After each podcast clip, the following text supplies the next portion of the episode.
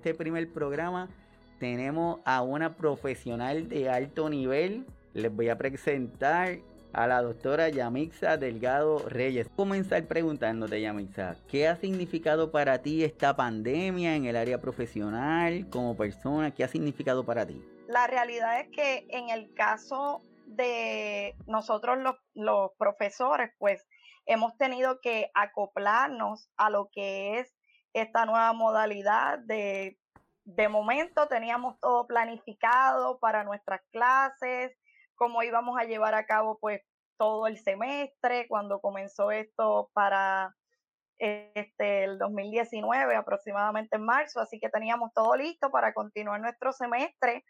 Y de momento todo cambia a estar en nuestras casas y a esta modalidad virtual donde ahora mismo lo estamos aprovechando porque para esta entrevista estamos este, igualmente tú desde los estudios y, yo desde mi, desde mi casa.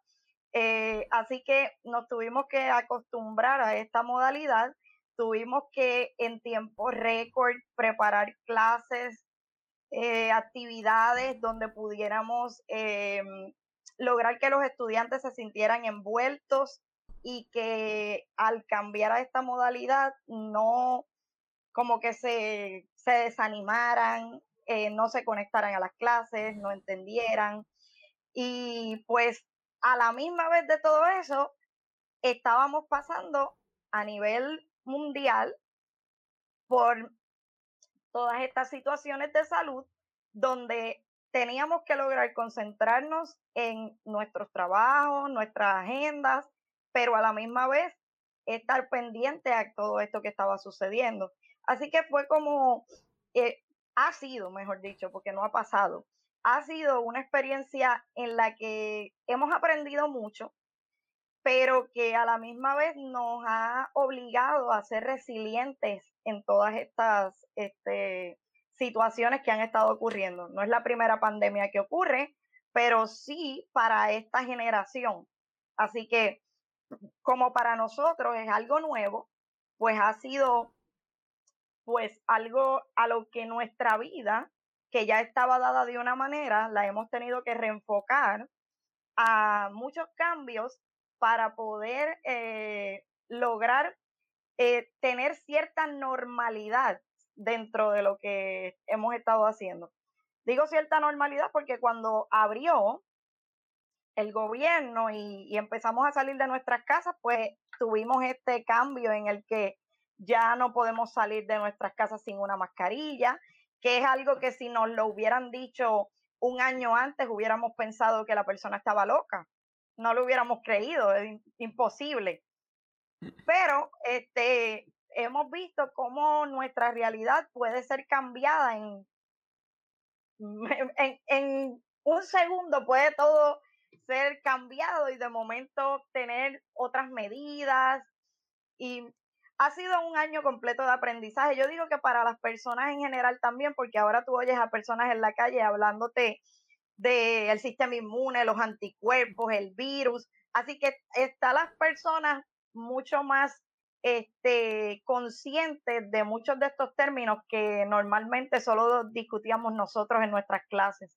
Así mismo es, por eso en el programa hemos tratado de incorporar términos, porque decimos que desde que comenzó la, la pandemia, nuestro vocabulario se ha ido expandiendo. Incluso para nosotros mismos habían palabras como que, como que no las mencionábamos.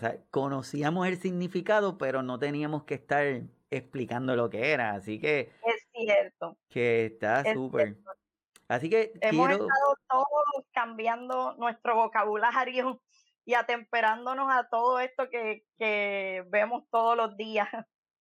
Así es, incluso, no sé si te pasa, pero ya la mascarilla es parte de nosotros. Entonces, si ves a alguien sin mascarilla, es como que, en serio, como que se ve hasta diferente. Sí. sí, tú ves una serie, una película, y de momento lo primero que piensas es, eh, ¿por qué no tienen mascarilla? Este, te pasa por la mente y ahí te das cuenta que, no, no, sí, es que es una película. Eso fue antes de la pandemia. Así que pues, de ahí uno dice, ok, no entres en pánico. pero sí, pasa muchísimo. O ves una persona sin mascarilla en un sitio y ya tú dices, ok, paso distante de esas personas que están ahí sin mascarilla. Cosas como esas se nos, este, igual, yo digo que ahora las personas están mucho más conscientes de todos los patógenos a los que estamos expuestos diariamente. Siempre hemos estado expuestos a, muchísimos patógenos cada vez que salimos de nuestras casas, pero y cada vez que hablamos con una persona. Si te fijas, antes a ti te daba una monga y tú salías por ahí. Y, y, y si te decía un familiar que tenía una monga, tú lo montabas al carro y andabas con él y lo saludabas. No decías, ay, me voy a contagiar o, o, le tenías como que, ay, mira, este, con yo saludarlo me puedo contagiar, con hablar con él ninguna de esas cosas las teníamos como que conscientes, aunque, aunque ocurrían. Y ahora es como que aún no sea coronavirus, tú estás bien consciente de que si hablas cerca de alguien, las gotitas de saliva, eh, todo eso está ocurriendo y ha ocurrido todo el tiempo y nosotros nunca le dábamos como que como que importancia, pensábamos que era la vida cotidiana y lo es, pero ahora con esto del COVID, uno ha como que agudizado todo esto para pensar que en todo momento, en toda interacción con, con otras personas, podemos estar expuestos a los patógenos que tiene esa otra persona. Así mismo es. Y ya que estamos hablando de patógenos, de virus, dentro del área científica, ¿Qué ha significado el coronavirus? Porque para nosotros, ¿verdad? La forma en que lo expresamos, la forma en que lo comunicamos, es siempre buscando la forma más sencilla, que todo el mundo lo pueda entender. Y nosotros acá en el programa nos dirigimos a, gracias al Señor, a muchas personas. La intención era inicialmente a nuestros cuidadores, a nuestras cuidadoras, y poquito a poquito se ha ido expandiendo ese grupo. Y tenemos muchas personas que que lo que le interesan es tener el conocimiento y le explicamos lo del coronavirus y todo. Pero, ¿cómo podemos definir ese coronavirus? ¿Qué significa el coronavirus?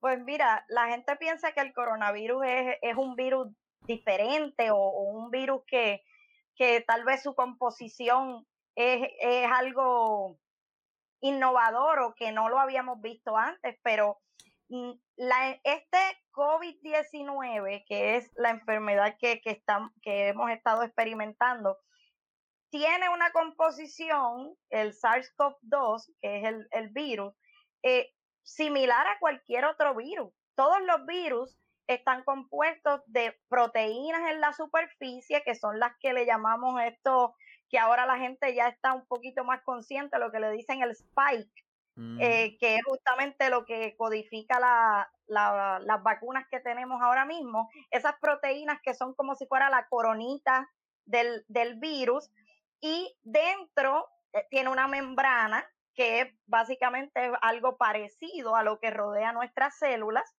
y dentro de esa, de, esa membrana se encuentra el, el, código genético del virus. En este caso es de es RNA el, algo importante que la gente tal vez no lo, no lo visualizaba en otros virus, tal vez porque no buscábamos información, es que el virus no está vivo. Eh, eh, el virus o los virus no son agentes vivos. Así que ni el coronavirus ni otros virus son agentes virus, este, vivos, como cuando hablamos de las bacterias. El virus necesita un hospedero para él poder replicarse ya que él no tiene dentro de esa membrana ninguna maquinaria para él producir energía. Y todo organismo para poder vivir necesita producir energía, que es lo que hacemos nosotros todo el tiempo. Nos alimentamos y producimos energía. Así que el virus necesita estar dentro de un hospedero y eso es lo que él busca en nosotros. En el coronavirus tenemos todas esas partes que yo acabo de mencionar, y pues para él poder sobrevivir o eh, replicarse, de, porque es la mejor manera de uno eh, eh, explicar cómo funciona el virus, él necesita introducirse dentro de nosotros, así que es como un parásito que necesita introducirse en las células de nosotros para el poder replicar y poder seguir subsistiendo. Así funcionan todos los virus a los que hemos estado expuestos a lo largo de la historia. Y lo que hace diferente este virus de los demás es básicamente la capacidad de él poder eh, combatir en nuestro sistema inmune de forma que a la, eh, otra cosa importante es que es bastante, eh, es bien fácil contraerlo. Así que esto es lo que hace también el que te podamos, el que haya ocurrido esta pandemia, porque un virus que es bien letal, como lo fue o lo ha sido el ébola, por ejemplo, no es un virus tan infeccioso. ¿Por qué? Porque las personas que se han infectado mueren. Así que no da tiempo a que vaya a otros hospederos y así sucesivamente se vaya este, esparciendo. En este caso, el coronavirus tiene esta particularidad que él no es letal en la mayoría, pero tiene un porcentaje significativo de letalidad. Así que como no es letal en la mayoría, esto va a promover que haya mayor cantidad de propagación y por eso es que hemos tenido que este virus ha logrado llegar a todo lugar del mundo. Así es, por eso es que dicen que cuando hablamos de letalidad es la capacidad que tiene ese virus para matar. Lo que ha sucedido ahora mismito es que dentro de las características del virus, como muy bien dice la doctora, él de por sí necesita de alguien para vivir porque él no tiene vida. Nosotros somos los que le damos la vida. Por eso es que en el programa hemos hablado de que la vacuna somos nosotros, porque si nosotros tomamos las medidas de prevención y enfatizamos en lo de la tríada de la salud, distanciamiento físico, lavado de manos y el uso de las mascarillas, por lo menos nos vamos a asegurar de que ese contagio lo vamos a minimizar. Las vacunas nos van a ayudar, claro está, pero si nosotros logramos contener ese contagio, nos va a ayudar. Y hablando de, de contagios y de vacunas, la vacuna que está, que hay diferentes vacunas, ¿verdad? Nosotros los que nos ha tocado ha sido la vacuna de la casa Moderna y la de la casa Pfizer y BioNTech y nos han hablado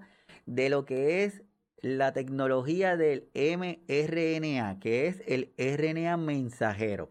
Y nos han dicho y nos han contado y también nos han tratado de confundir algunas personas diciéndonos que nos van a estar jugando con nuestro código, entre otras cosas que sabemos lo que han dicho. Pero gracias al Señor te tenemos a ti ¿Cómo nos puedes explicar de una manera que podamos entender qué es lo que significa eso del mRNA y si estas vacunas verdaderamente son una tecnología nueva que no se había hecho o si llevaban algún tiempo en desarrollo? ¿Cómo nos puedes ayudar ahí? Pues mira, la tecnología que utiliza mRNA y también DNA es una tecnología que lleva como desde los años 2000 estudiándose. Así que no es algo que ocurrió desde ayer o desde que comenzó la pandemia. Ya se habían comenzado a estudiar estos dos tipos de tecnología. En el caso de la que es basada en DNA, eh, aunque se, está, se ha estado estudiando y continúa estudiándose porque los laboratorios de investigación no se detienen, como tiene una tiene una potencialidad de que pudiera insertarse en el DNA de la persona esa secuencia y no, y no han podido como que estar completamente seguros en cuanto a cuánto es la probabilidad de que esto ocurra. Por eso esta, esta tecnología no se ha implementado eh, y en esta vacuna que tenemos ahora, la tecnología que se usó es la del mRNA, donde básicamente no hay posibilidad de que esta secuencia que está dentro de la vacuna se inserte en nuestro DNA y haga algún cambio en nuestro código genético. Las personas tienen que entender que el, tanto el DNA como el RNA se consideran material genético. Usted puede leer y le va a decir este, como que ambos son materiales genéticos. ¿Qué pasa? ¿Por qué esto se, se cataloga de esta manera? Es porque el mRNA se deriva del DNA. Nuestros, nuestras células todo el tiempo están haciendo esta, este proceso. Es un proceso normal que ocurre en nuestras células dentro del núcleo, donde el DNA se replica.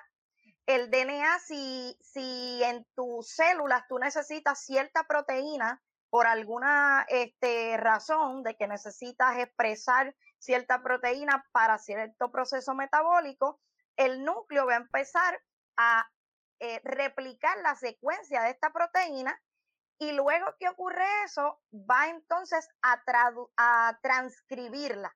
Y transcribirla es lo mismo que fue un, parte del tema que estuvimos hablando fuera de, fuera de la transmisión, donde te explicaba que transcribir es como cuando tenemos una secretaria que está tomándole notas a su jefe y está utilizando taquigrafía. La taquigrafía es una forma de que la secretaria apunta lo más rápidamente todo lo que el jefe está diciendo. Tal vez tú y yo, que no entendemos taquigrafía, miramos esas notas y no significa absolutamente nada para nosotros. Pero las personas que entienden taquigrafía o el que tiene la capacidad de entender ese lenguaje puede entender fácilmente lo que está ahí escrito. Pues eso justamente es lo que ocurre en el núcleo. Él transcribe ese mensaje a, lo que se conoce como mRNA mensajero. Básicamente, él le envía un mensaje al ribosoma, este, eh, que el ribosoma es otro organelo que está dentro de la célula. Así que del núcleo sale el mRNA y va hasta el ribosoma. Y ahí entonces empieza esta traducción del mensaje, donde ese transcrito que el núcleo envió ya no regresa, al, núcleo, sino, que, va, al ribosoma, y el ribosoma, se encarga de traducir, ese, mensaje. ¿Qué, significa en resumidas cuentas esto? Este, este, en la, tecnología que estamos utilizando en la vacuna, pues, pues, pues, pues en, estas vacunas lo que se hizo fue tomar ese, esa, secuencia que codifica o que transcribe para, esa proteína spike o de la, corona del virus, para que nos, la pongan en esta, vacuna, esta, esta, secuencia va a estar protegida por, unos lípidos a su alrededor. Esto es muy normal que se haga. ¿Por qué? Porque el DNA, tanto el DNA como el mRNA en el torrente sanguíneo, fácilmente se, se degradaría.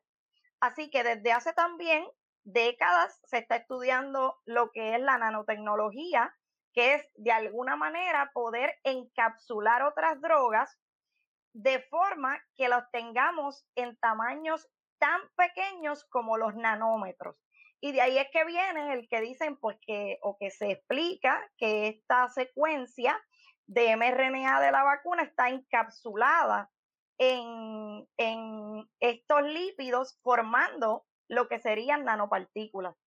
Y de ahí entonces esto también, estos lípidos de la partícula, es, es una de las cosas que permite que sea más fácilmente internalizada en las células. Así que estabiliza ese mRNA para que no se degrade en la sangre, hace que sea fácilmente internalizado por nuestras células y de ahí, dentro de la célula o en lo que le llamamos el endosoma, esto, este, esta secuencia va a poder, cuando se libera del endosoma, quedar libre de los lípidos y poder ir al ribosoma, porque en el citoplasma rápido va a reconocer que es una secuencia de mRNA para ser traducida. Así que el ribosoma tiene ese lenguaje o conoce, es el único organelo que conoce qué significa esa taquigrafía de nuestra célula o, o, del núcleo, que fue el que lo envió. Y de ahí logramos esa traducción para esa eh, proteína del spike y nuestro sistema inmune es la que la va a reconocer y de ahí empieza todo el proceso de producir los anticuerpos que reconocen esa, esa proteína que le podemos este, catalogar en ese punto como el antígeno Y de ahí entonces tenemos básicamente lo que nos va a ayudar a desarrollar esta inmunidad contra el coronavirus. Quiere decir que el, para todos los que nos están escuchando, que el, el desarrollo de la tecnología del mRNA eh, aparenta ser algo que ocurrió muy rápido, pero en realidad es algo que se lleva desarrollando algún tiempo y gracias al Señor de que eso se dio de esa forma ante la incertidumbre o ante la necesidad de buscar nuevas formas de atacar este virus, ya había unas personas que estaban desarrollando esta tecnología. Lo otro que nos dice la doctora es para aquellos que tienen el temor que la vacuna le pueda alterar su código genético, que no tengan ese temor porque la tecnología del mRNA no entra al núcleo de nuestras células, que es donde ocurre esa parte de nuestro código, y al no poder entrar, pues esa posibilidad, pues ya, ya no está. Lo otro que no está diciendo, lo otro que no está diciendo eh, la doctora. Quería mencionar también que a veces la gente dice, ¿por qué no ha habido antes otra vacuna así?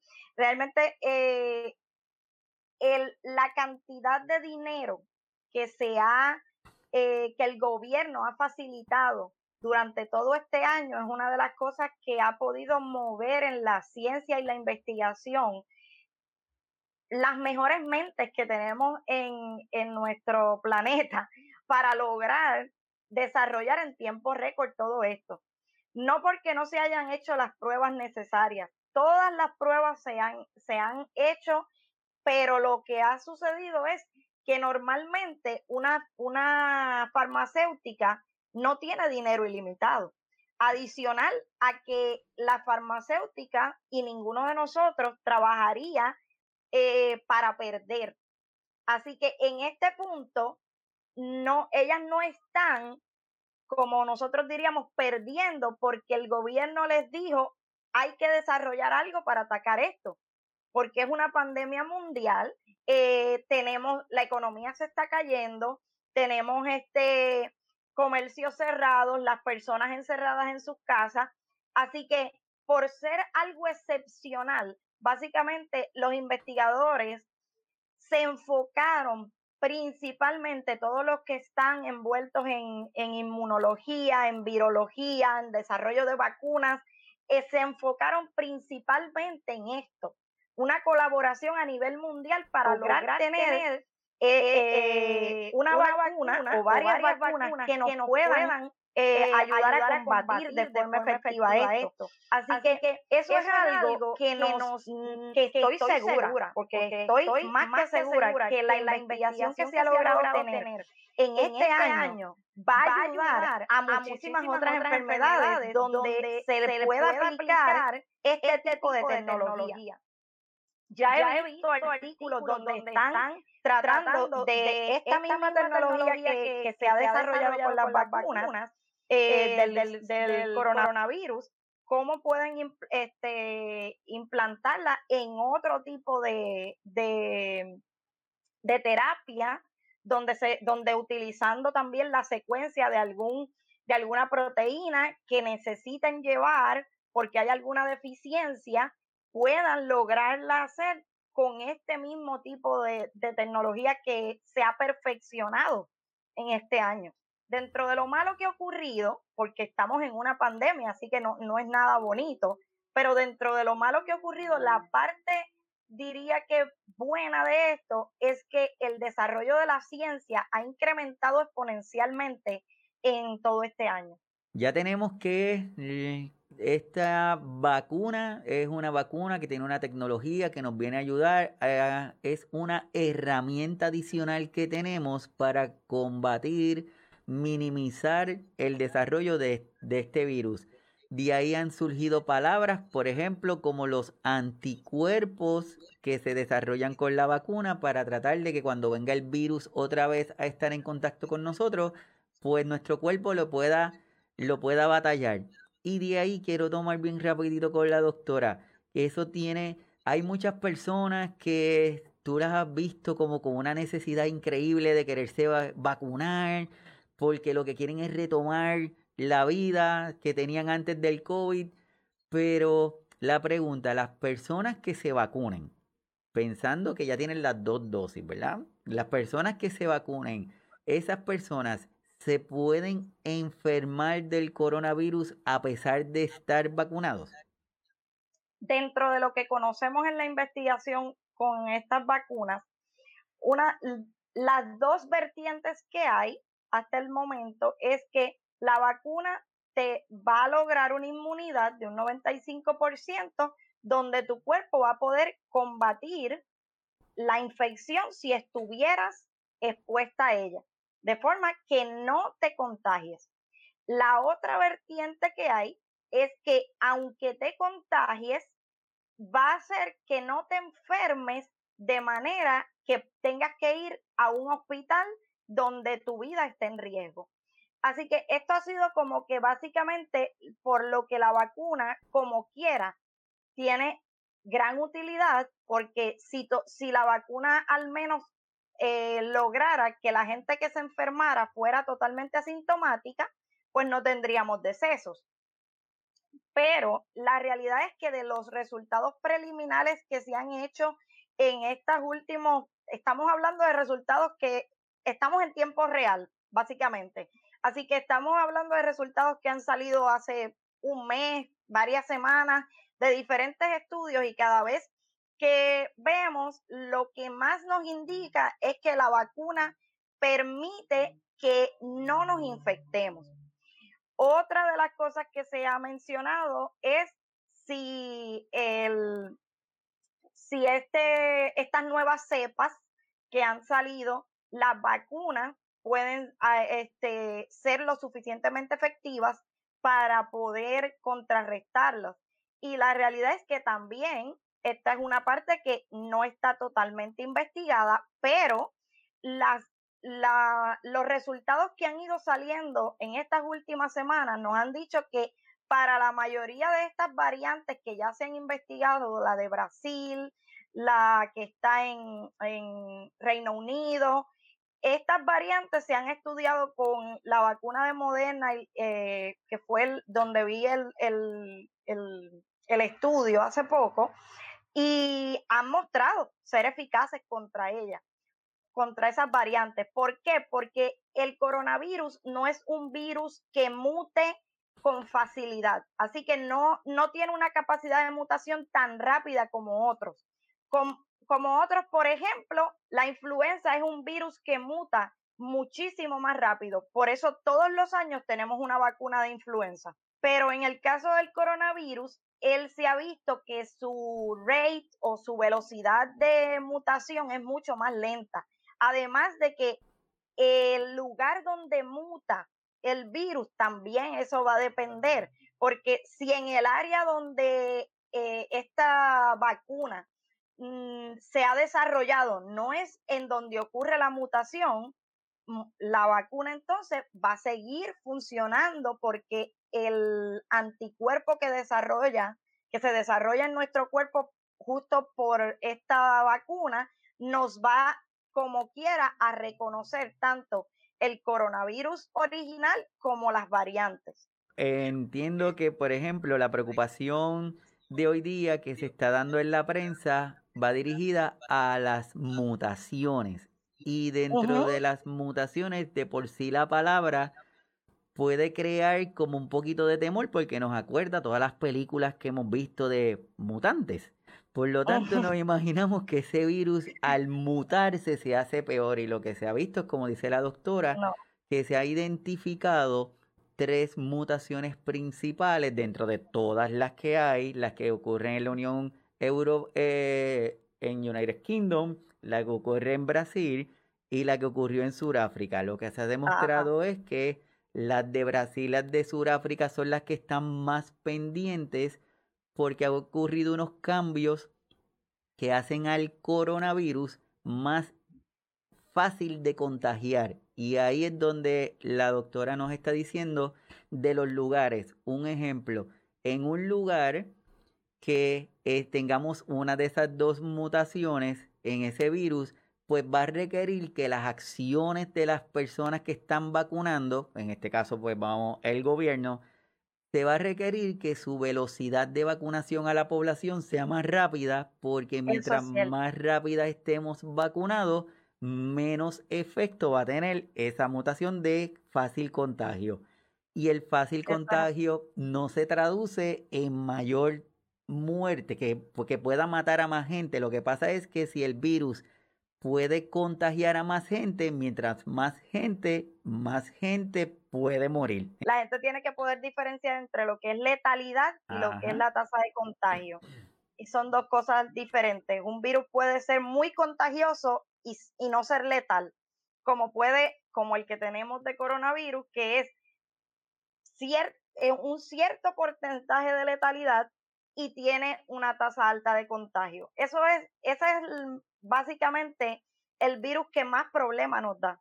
El que tiene un fácil contagio y tiene una tasa significativa en letalidad. Hemos hablado de vacunas, hemos hablado del mRNA mensajero, hemos tratado de, de, quitar algunos mitos como que el virus o la vacuna va a provocar alteraciones en nuestro código.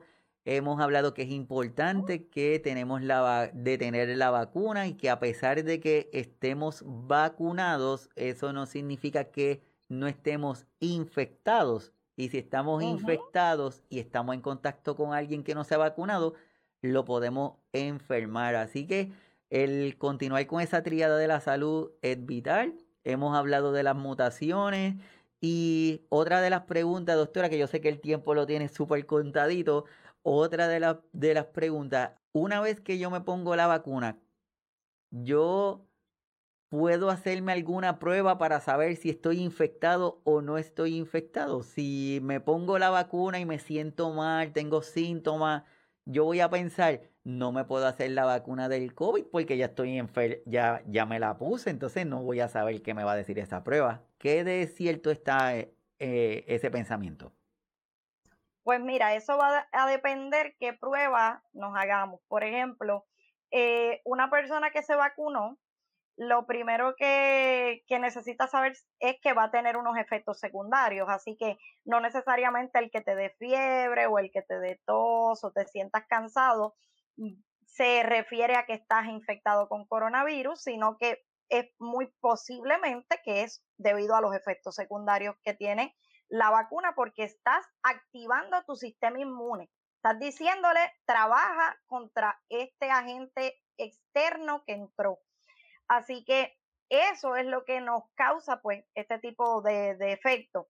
Pero si la persona entiende que pudiera estar contagiado, la prueba donde te pudiera dar la mayor, este, la prueba más efectiva para determinar si estás infectado con coronavirus es la molecular, la que utiliza eh, eh, la técnica de PCR, donde esa es en la que nos insertan el palillito por la nariz, porque a veces las personas dicen, yo no sé cuál es molecular, cuál es serológica, cuál es, pues en la que te insertan el palito por la nariz, esa es la molecular. Donde nos sacan sangre, eh, normalmente es la prueba serológica, también hay una prueba de antígeno, pero en las que mayor yo tengo conocimiento es en esta, tanto la molecular, que es la más efectiva para determinar una infección actual, una infección que tienes ahora mismo ocurriendo.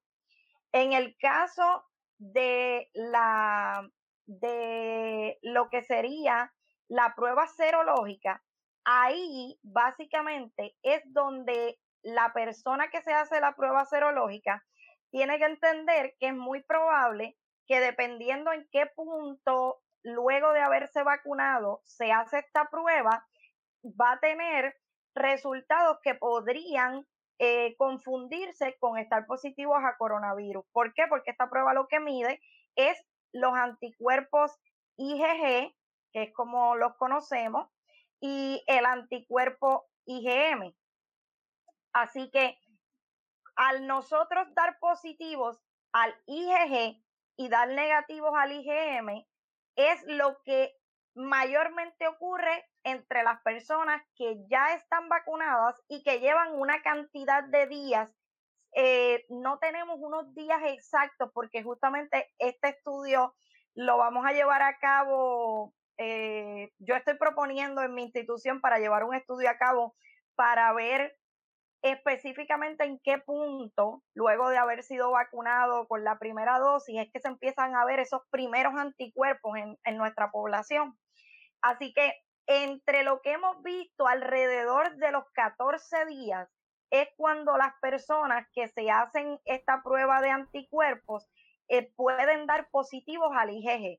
¿Qué pasa con el IgM? Se supondría que si usted no tiene el, el COVID, no, no está infectado, ese va a dar negativo.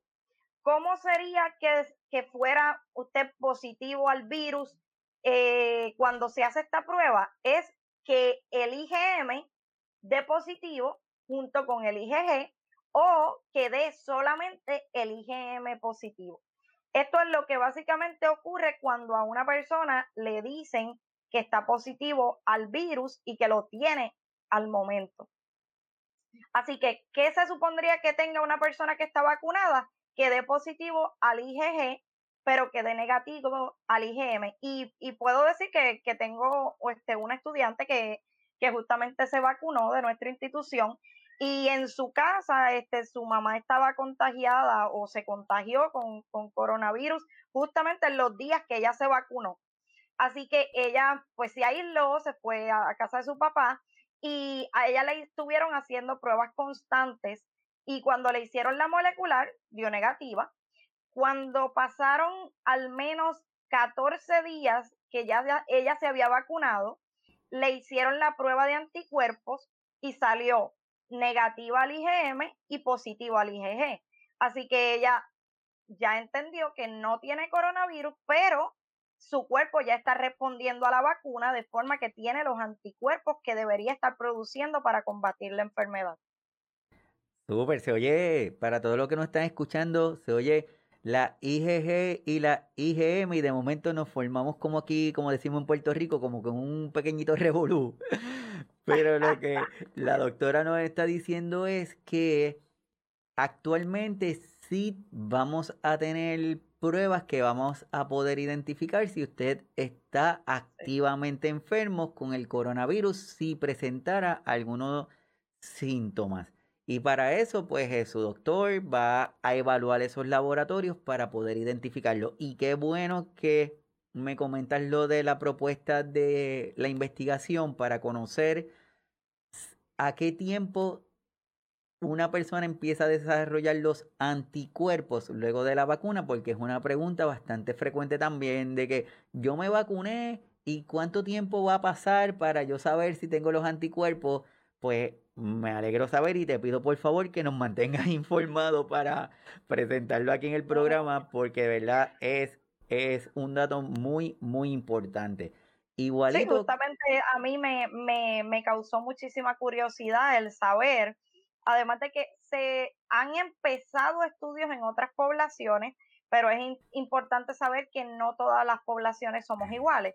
Así que puede que en Reino Unido salga que de aquí a 20 días, pero puede que nosotros empecemos antes. Al menos la, yo creo que son como de dos a tres personas que he visto que sus pruebas se las han hecho entre el día 14 al día 16 y todas le han salido positivas al, a este anticuerpo IgG, que la gente lo que debe saber es que básicamente ese es su nombre. Así como yo mi nombre es Yamisa, pues este anticuerpo le pusieron este nombre, IgG, y tenemos otros anticuerpos con otros nombrecitos y todos empiezan con I. En cuanto a una persona con lupus que tiene el sistema inmune comprometido, no se han hecho estudios específicamente para los pacientes inmunocomprometidos. Por eso es que el, este, se ha recomendado que los pacientes inmunocomprometidos se vacunen porque esto pues los va a ayudar a que no sean este a que no sean contagiados de COVID.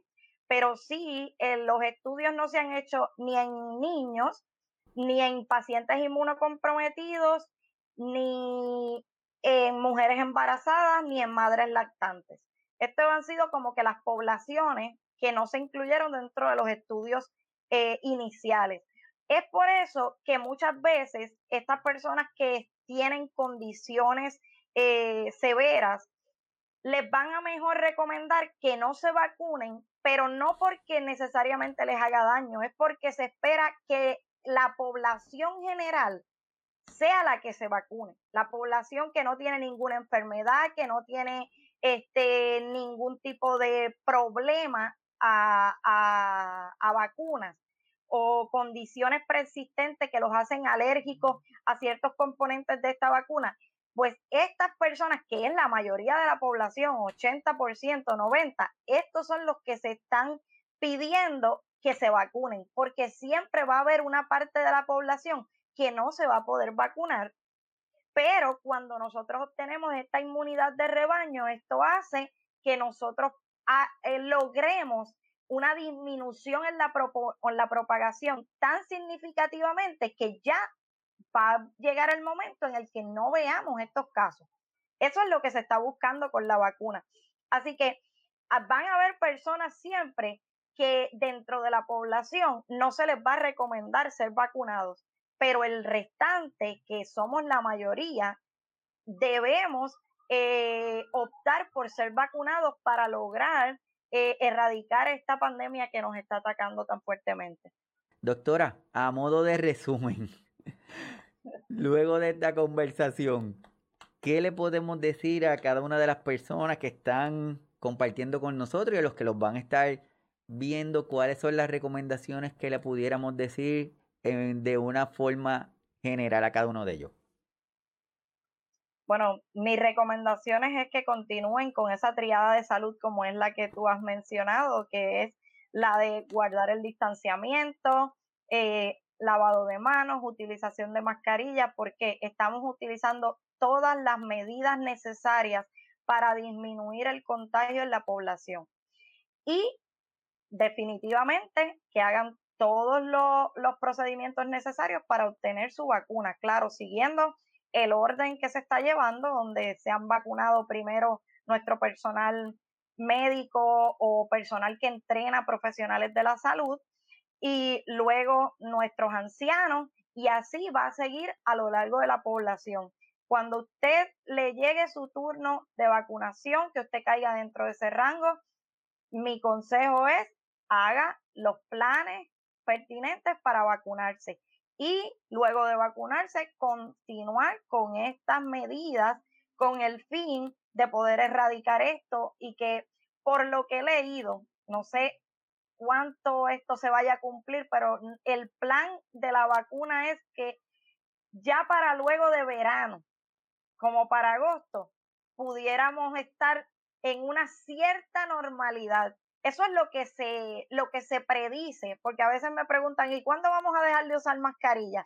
Esto es algo difícil de, de este, predecir en cuanto a que va a depender de cuánta personas en la población se vacunen en los diferentes países, que agraciadamente aquí en Puerto Rico la tasa de vacunación está bastante alta, el pueblo ha respondido a todas estas iniciativas para orientar sobre la vacunación, han, han dado este, mucho efecto, han logrado que las personas entiendan que, que estamos buscando la mejor manera de combatir este virus y pues hemos, estamos teniendo en nuestra institución San Juan Bautista, que es uno de los centros de vacunación, todos los días estamos vacunando una cantidad inmensa de personas. Así que eh, la realidad es que si sigue todo como, como hasta el momento, es muy probable que para agosto podamos estar regresando a lo que pudiera ser una normalidad que, como yo digo,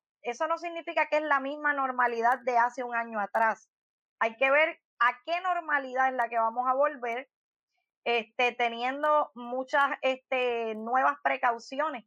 Vamos a ver cómo, cómo todo esto eh, se desarrolla.